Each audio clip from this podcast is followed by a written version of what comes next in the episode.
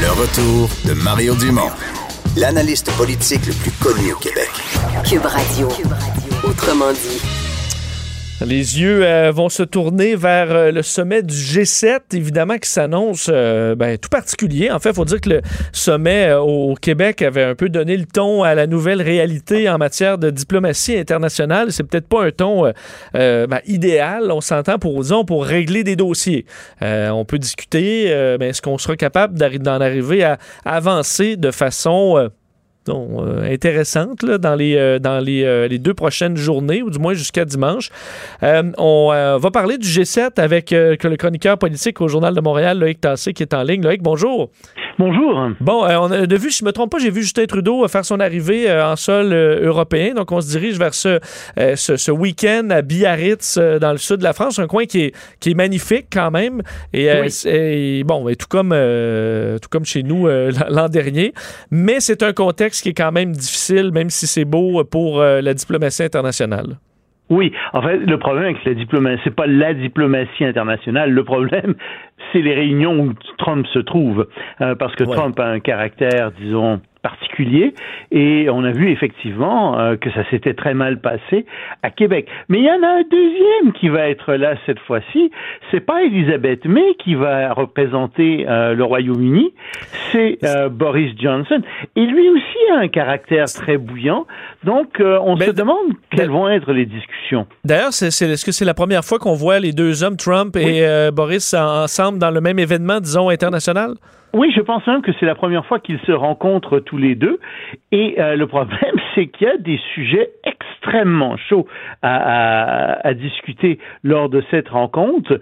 J'en nomme quelques-uns. Il y a d'abord le Brexit. On sait que euh, ça va très mal entre le Royaume-Uni et euh, l'Union européenne. Et Trump euh, joue un peu les empêcheurs de tourner en rond en disant, à la Grande-Bretagne, vous savez, si vous signez pas d'accord avec la communauté européenne, ben nous, on est prêt à signer un accord économique avec vous. Euh, ça va faire de très très belles discussions. Ça. Il y a toute la question de Hong Kong qui va se poser aussi. Euh, comment est-ce qu'on réagit face à ce que la Chine fait à Hong Kong? Est-ce que les Chinois vont intervenir à Hong Kong? Non, on va en parler de ça. Est-ce que dans ce genre de dossier-là, parce qu'évidemment le, le, Brexit, ça peut déchirer quand même, parce qu'évidemment entre la, euh, entre bon Boris Johnson et les, collègues européens, on risque de pas s'entendre. Mais dans le cas comme Hong Kong, est-ce qu'il y a quand même une certaine unité? Est-ce que ça peut aider ce genre de dossier-là? Ben oui, normalement, il y a une certaine unité, sauf qu'on ne sait pas ce que Trump va déclarer là-dedans. Euh, ils sont tous assez d'accord, mais Trump, euh, on ne sait pas. Et puis, il va y avoir des invités qui vont être là. Il y a l'Inde, l'Australie, euh, l'Afrique du Sud, le Sénégal, le Rwanda, l'Espagne. quelle va être la position exactement de ces pays? Est-ce qu'ils voudront euh, être assez franc avec euh, la Chine et défendre la démocratie, ou alors est-ce que les intérêts commerciaux vont jouer en premier? Et puis il y a la question de l'environnement. Euh, on sait que Macron a amené tout le, tout le problème, n'est-ce pas, des, des, de la déforestation en Amazonie, il a beaucoup exagéré. Il a dit c'était le poumon de la planète. Non, pas vraiment. Euh, il, y a, a que quelques points d'oxygène de, de, qui sont faits par, euh, par la forêt amazonienne et il semble même que cet oxygène est consommé sur place. Mais quand même, en termes de diversité, euh, c'est énorme. Euh, et on sait que Trump n'est pas vraiment en faveur de la protection de l'environnement. Ici encore, il va y avoir de, très belles discussions. Il y a, il y a toute les, la question de la taxation du GAFA qui, qui, va être merveilleuse à, à discuter aussi. C'est vrai, mais on, va venir au, GAFA dans les prochaines minutes. Mais est-ce que sur, sur la forêt en Amazonie, souvent Donald Trump, et on sait, avait donné pour le, le, feu de, de, de, de, la cathédrale Notre-Dame, arrivé en disant utiliser des bombardiers d'eau. Est-ce que là, il pourrait, il est un petit peu, pardonnez-moi l'expression, mais smart-ass, il y a toujours une solution un peu à tout. Euh, est-ce qu'il pourrait quand même être intéressé d'envoyer des bombardiers euh, euh, arroser l'Amazonie? Il peut quand même sortir un, un lapin de son chapeau, là? Je ne sais pas ce qui va sortir comme la peine son chapeau. Euh, c'est, c'est, il y aura peut-être une solution pour tout ça. On, on, se souviendra que les bombardiers c'était une solution euh, qui faisait sûrement image, mais euh, immédiatement euh, les autorités françaises ont dit oui, oui, mais voyons, si vous lâchez des tonnes d'eau comme ça sur la cathédrale en feu, elle va s'effondrer, le toit va s'effondrer, tout va s'effondrer. Vous allez éteindre le feu, mais vous allez démolir complètement la cathédrale. D'ailleurs, moi, je trouve que c'est très représentatif ça de la pensée, si je puis dire, de Donald Trump en général. Hein. Il est très bon pour mettre le doigt sur un problème. Oh, la cathédrale brûle. Qu'est-ce qu'on fait? On envoie un bombardier. Ben oui, mais sa solution est pire que le problème. Euh, c'est souvent hmm. ça, Donald euh, Trump. Bon, sur les, géants du numérique, il y a, clairement euh, bon, une, différence à ce niveau-là. On sait que les Européens ont été très, disons, avant-gardistes en termes de limites de législation contre les géants du, web. Et clairement, Donald Trump lui, se, se retrouve par là, alors qu'ils ont quand même, les Américains, la même, le même type de problématique. Donald Trump, dans ce cas-là, et Justin Trudeau. Trudeau euh, semble pas très chaud non plus à l'idée de taxer les GAFA, et pourtant c'est un problème immense. Ces gens-là font des profits inouïs et ils privent de revenus euh, beaucoup de gens dans le domaine des médias. Il y a un problème de répartition ici de la richesse qui est immense. Il y a un problème de répartition de la richesse tout court parce que les GAFA font beaucoup d'argent. Et donc, Trump ne veut pas qu'il soit taxé. On n'a pas l'impression que Justin Trudeau aille dans ce sens-là. Je comprends pas très bien pourquoi non plus. Euh, mais euh, ça aussi, ça va être un, très bel enjeu de discussion, en effet. Euh, sur la question économique, on a vu plusieurs économistes dans les derniers jours parler d'une éventuelle, éventuelle récession aux États-Unis. Est-ce que ça va être dans les discussions, sachant que Donald Trump, lui, veut pas du tout parler de récession? dans sa tête, tout va bien ou c'est la faute de la, de la Fed? Mais est-ce que la question économique risque de revenir quand même? Ben, je pense que oui, ne serait-ce qu'à travers la guerre commerciale entre la Chine et les États-Unis. Ça aussi, c'est un sujet dont on va beaucoup discuter. Et la question euh, va être de savoir. C'est sûr que Donald Trump a une vision pour être gentil, bien à lui de l'économie mondiale et de l'économie des États-Unis, mais euh, les, il y a beaucoup de pessimisme en ce moment euh, parmi euh, les économistes, et donc c'est un des rôles du G7 que de rassurer et d'expliquer où va l'économie mondiale. Et ce qu'ils vont faire si jamais il y a un problème? Donc, moi, j'espère qu'il y aura un communiqué final et que Trump le signera. C'est pas fait encore, mais normalement, dans un communiqué final, on va trouver un certain nombre de paroles rassurantes sur l'économie mondiale et sur ce qu'on compte faire pour que euh, l'économie n'entre pas en récession. On avait vu au G7 à Charlevoix très peu de manifestants. Il y avait à peu près 100 policiers par, euh, par manifestant euh, à ce moment-là. Est-ce que on s'attend à ce qu'il y ait une, présence marquée de manifestants autour de Biarritz ou ça a été géré à peu près comme ici? Euh, je ne sais pas si comment ils l'ont géré exactement. Biarritz, euh, non, l'Europe est, densément peuplée euh, par rapport au Québec. C'est sûr qu'il va y avoir des manifestations autour que des gens vont essayer de, de, de, de, montrer, de, faire valoir leur, leur opposition, leurs idées. je ne sais pas exactement comment ça va être géré. Il faudra voir. les Français ont l'habitude de ce genre de, gestion de foule euh, et ils ont eu beaucoup de pratiques ces derniers mois avec les gilets jaunes. Donc je pense que normalement ça devrait être bien géré, mais euh, c'est certain qu'il y a des gens qui, vont manifester, qui vont tenter de le faire. Euh, il y a un autre sujet dont on parle pas, dont j'ai pas parlé, mais qui, qui est important aussi, c'est celui de l'élargissement possible du G7. On sait que Poutine est à Biarritz. Ça se pourrait qu'il réintègre le G7, qui redeviendrait donc le G8. Il y a toute la question de la Crimée. Donc Parce que Donald Trump est un partisan de ça, du retour de Vladimir Poutine au G7. Oui, mais pas juste lui. Euh, il y a aussi Emmanuel Macron qui est un, partisan de ça. Euh, il y a d'autres leaders européens qui en sont des partisans parce que le fond de la question, c'est qu'on ne peut pas laisser la Russie non plus complètement toute seule parce que plus on l'isole, plus elle se rapproche de la Chine. Et ça, c'est pas nécessairement bon pour les autres pays du G7, enfin qui, qui sont dans le G7. Alors c'est sûr que euh, je pense que, à mon avis, euh, le retour de Poutine est quelque chose qui, s'il se fait pas cette fois-ci, va se faire euh, l'année prochaine, à moins qu'il y ait une catastrophe évidemment et que la Russie soit impliquée dedans. Mais je pense que c'est vraiment dans les cartes. Mais il y en a d'autres qui pourraient rentrer. il y a l'Inde qui pourrait être très très intéressée à rentrer. L'Australie aussi qui est invitée. je serais pas étonné moi que on parle beaucoup de l'élargissement du G7 au G8 et peut-être à un G10 ou quelque chose du genre. c'est ça aussi, ça va être discuté, je pense, entre les dirigeants. On va surveiller ça évidemment dans les prochains jours. L'autre euh, dossier qu'on va surveiller, c'est évidemment ce qui se passe à, Hong Kong. Encore mhm. aujourd'hui, des manifestations. On a vu euh, dans les dernières heures cette chaîne humaine, euh, donc de, milliers de personnes qui, ont, qui zigzaguaient dans différents secteurs de, de, bon, de, la, mégapole. et on, s'attend à ce qu'il y ait d'autres actions quand même importantes ce, week-end. Donc, c'est pas un dossier qui, se, qui semble se calmer. Là. Non, ils sont très forts, euh, ces manifestants euh, démocratiques, ils sont très forts euh, pour faire des gestes de marketing qui, qui, font le tour du monde. Donc, forcément que ça va avoir des répercussions. Quand je disais qu'on allait en parler euh, au G7, c'est forcé qu'on va en, en, en discuter euh, et que les leaders vont être interpellés là-dessus. Hum, la question, c'est évidemment de savoir jusqu'à quand le gouvernement chinois va tolérer ce genre de manifestations et dans quelle mesure euh, ces manifestations euh, vont faire mal à l'économie de Hong Kong. Ça, ça pose, euh, ça pose un certain nombre de problèmes. Et, et, en ce moment, personne ne sait ce que la Chine va faire. Toutes les hypothèses sont sur la table. Est-ce qu'ils vont envoyer les forces policières armées ou même l'armée? C'est possible pense pas vraiment parce que ce serait très très mauvais pour l'image de la Chine, mais c'est pas impossible. Est-ce qu'ils vont laisser la situation pourrir et dépérir et puis tranquillement transférer toutes les activités à Shenzhen, qui est la ville juste derrière Hong Kong, la ville chinoise derrière Hong Kong? C'est possible.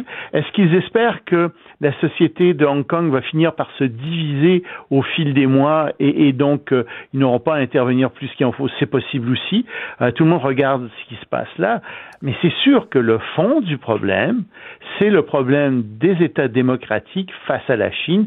Comment peut-on répondre à la Chine? Et là-dessus, j'aimerais bien moi que euh, les dirigeants du G7 nous disent quelque chose mais je ne pense pas qu'il le fasse à, cause de euh, à cause de Poutine qui est dans les parages, à cause de Donald Trump qui semble pas euh, vouloir défendre la démocratie plus qu'il en faut. Euh, j'ai pas vraiment l'impression donc qu'on s'en aille par là malheureusement. Justin Trudeau voudra peut-être pas se sortir la tête non plus pour avoir le premier coup là. Non, et puis, pas cette fois-ci, contrairement à la dernière fois, où il a vraiment servi de paratonnerre à Donald Trump. Et c'était un peu normal qu'il le fasse pour deux raisons, hein, parce que c'était le Canada qui recevait euh, euh, le, G7, et parce que, bon, le Canada, traditionnellement, comprend mieux la société américaine euh, que, que, que d'autres pays, et, c'était normal qu'il sorte un petit peu et qu'il dénonce certaines choses à l'époque sur ce qui se passait aux États-Unis, mais c'était prévisible que qu'il serait entre guillemets foudroyé par par Trump et c'est ce qui est arrivé. Euh, je l'avais écrit à l'époque et ça s'est réalisé. Alors je ne sais pas cette fois-ci euh, ce qu'on va voir euh, là-dessus. Je pense qu'ils vont rester. Ils marchent sur des œufs dans le cas de la Chine et je pense que personne n'aura vraiment le courage de prendre une position forte. Encore que les Européens ont quand même commencé à mettre les points sur les i par rapport à la Chine et, et ça c'est une bonne chose. On verra lundi lors de la conférence de presse finale euh, de laquelle on attend quand même euh, peu de choses. On s'en reparlera. Loïc Tassé, merci. C'est un plaisir. Bonne journée. Au euh, revoir. Loïc Tassé, chroniqueur politique au Journal de Montréal. Le retour de Mario Dumont. Parce qu'il ne prend rien à la légère. Il ne pèse jamais ses mots. Cube Radio. Je vous disais, on fait un doublé sur, euh, sur ce qui se passe à l'international. Très content d'avoir en studio Normand Lester. Bonjour Normand. Bonjour. Ça va bien? Oui, ça va très bien. Bon, ben, évidemment, on, va recommencer avec ce, ce, G, 7 qui, faut dire, on le disait, lundi, on attend une conférence de presse commune, mais il n'y aura pas grand-chose qui va sortir. Non, non, d'ailleurs, euh, Macron l'a dit, hein, il a annoncé que euh, pour la première fois depuis la création du sommet G7, ça va se terminer sans déclaration commune. Il va y avoir une conférence de presse, mais il y a tellement de divergences entre les groupes, et notamment, maintenant, c'est plus un G7 dans le fond, c'est un G6 plus, 1. Donald Trump. C'est ça, parce qu'en enfin, on voulait. déjà d'avance, on s'est dit ça risque de mal tourner, on préfère ne pas monter les attentes. Mais déjà depuis le début, et, j'ai assisté à deux euh, euh, G7, moi, euh, quand j'étais correspondant à Ottawa et correspondant en Europe. le, G7 de Montebello, au début des années 80, j'étais là, et G7 de Londres. Et dans le fond, c'est une occasion photo pour les chefs d'État à la fin de l'été. Parce que, est-ce que une déclaration, une réunion du G7 sauf une des déclarations finales gonflées de lieux communs, est-ce que ça a changé quoi que ce soit dans l'évolution des relations internationales? Non, pas vraiment. Moi, là, j'en vois pas euh, euh, des choses. Là, on a dit, hey, ce G7-là, là, en été marquant après ça. 1990, là, ça a été vraiment marquant. Ça a changé le cours de l'histoire. Non, non, tout le monde se rend compte.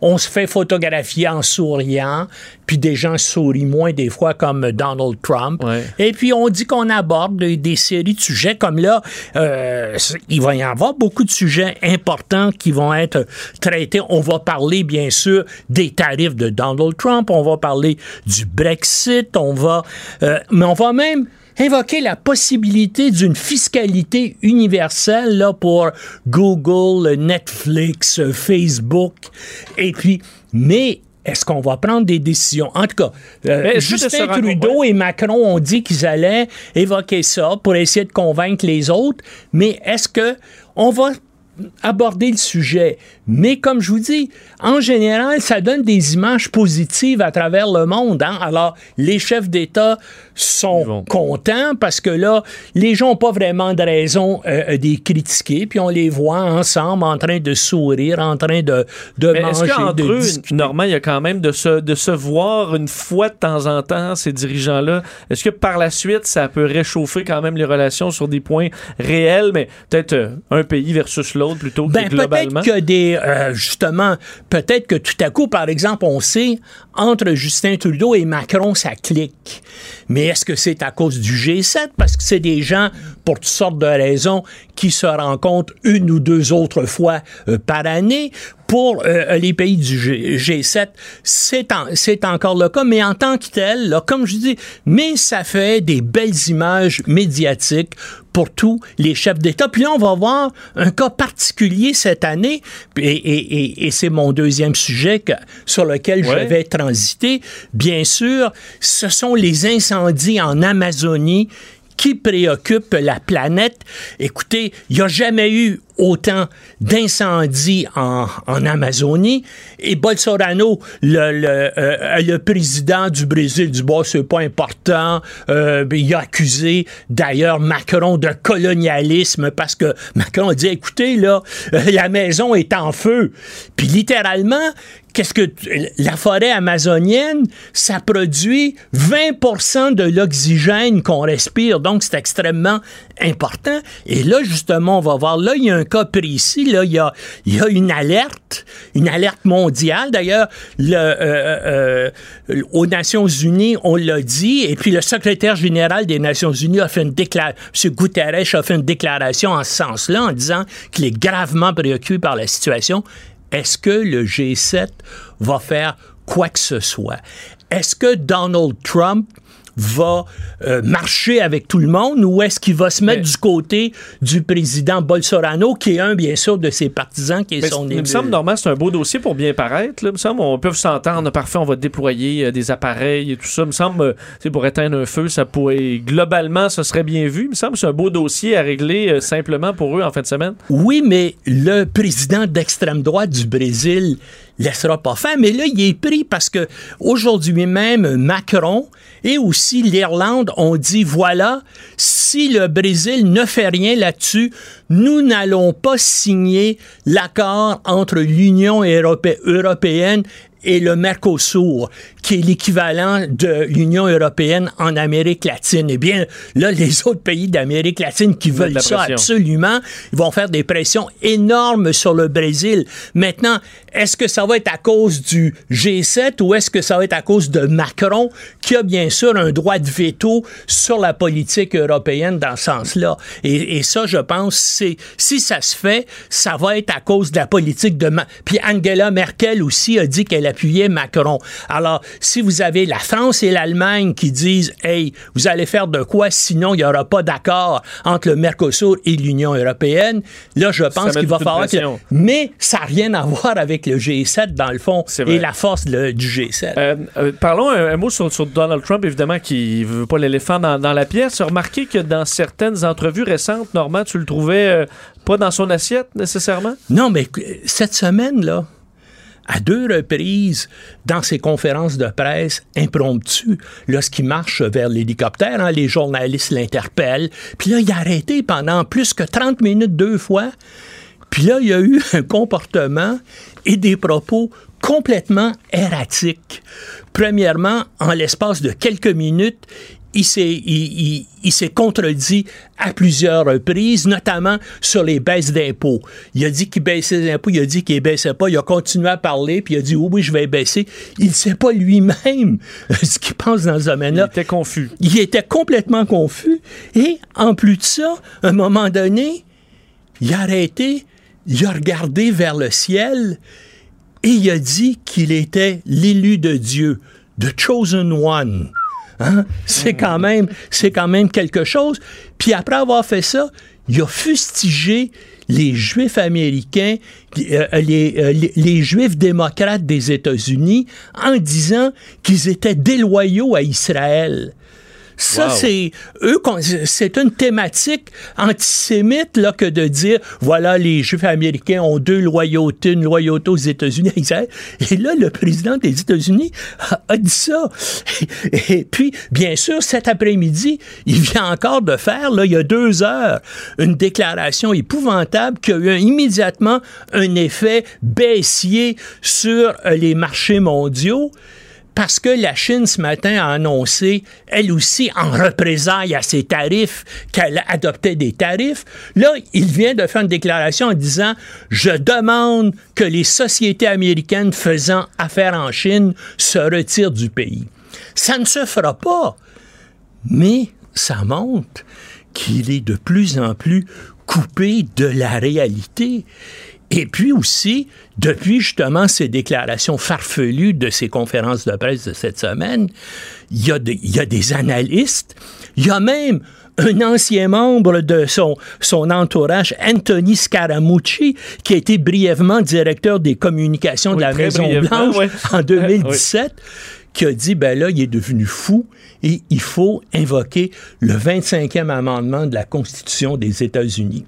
Le 25e amendement de la Constitution des États-Unis, ça, prévoit que le cabinet et puis le vice-président se réunissent et puis ils émettent un communiqué qui dit que le président des États-Unis n'est plus apte hmm. à accomplir ses fonctions pour des, parce qu'il a des problèmes de santé mentale et de santé physique. Maintenant, ça ne se fera pas. Ça ne se fera pas. Mais le fait qu'il y a des gens sur des postes de télévision important et sérieux aux États-Unis qui évoque cette possibilité-là, ça montre où on, en est rendu. Puis là, on va voir jusqu'où ça va arrêter l'effet baissier de sa déclaration de cet après-midi là, sur les marchés mondiaux. parce que ça mais, chutait de ben oui, 2 ben, il, dit ben, c'est ça qui est dangereux. Il va, il va finir par créer une crise économique mondiale. Euh, parlant de crise qui prend de l'ampleur, euh, le dossier euh, Epstein qui rebondit maintenant dans la famille royale euh, britannique parce que euh, le prince Andrew était particulier, avait des liens privilégiés avec cet homme. Ben, là, là, premièrement, il y a aujourd'hui même, la police française a décidé d'ouvrir une enquête sur justement les activités d'Epstein avec euh, des mineurs en France, hein, parce que Epstein avait un, appartement formidable près de l'Arc de Triomphe. Il se rendait régulièrement en France. D'ailleurs, lorsqu'il a été arrêté à il, rentrait de, Paris sur son jet privé lorsque l'FBI l'a arrêté.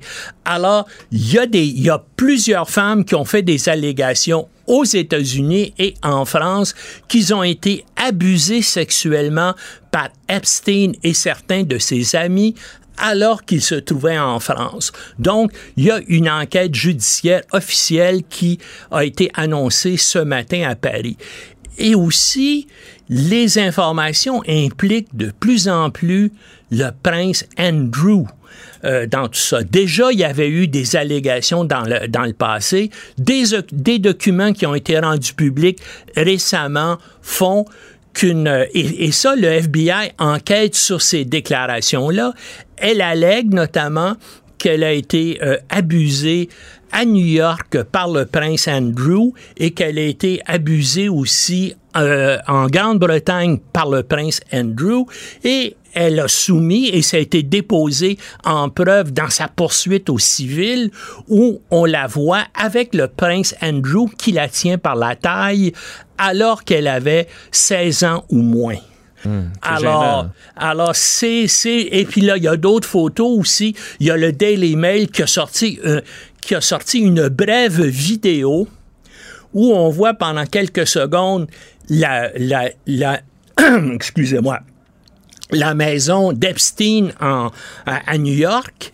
Après donc la fin de sa condamnation là euh, euh, de 2007, donc il venait de sortir de prison, puis il n'a pas été tellement longtemps en prison, mais on voit le prince Andrew qui ouvre la porte à une jeune femme qui sort de la résidence d'Epstein.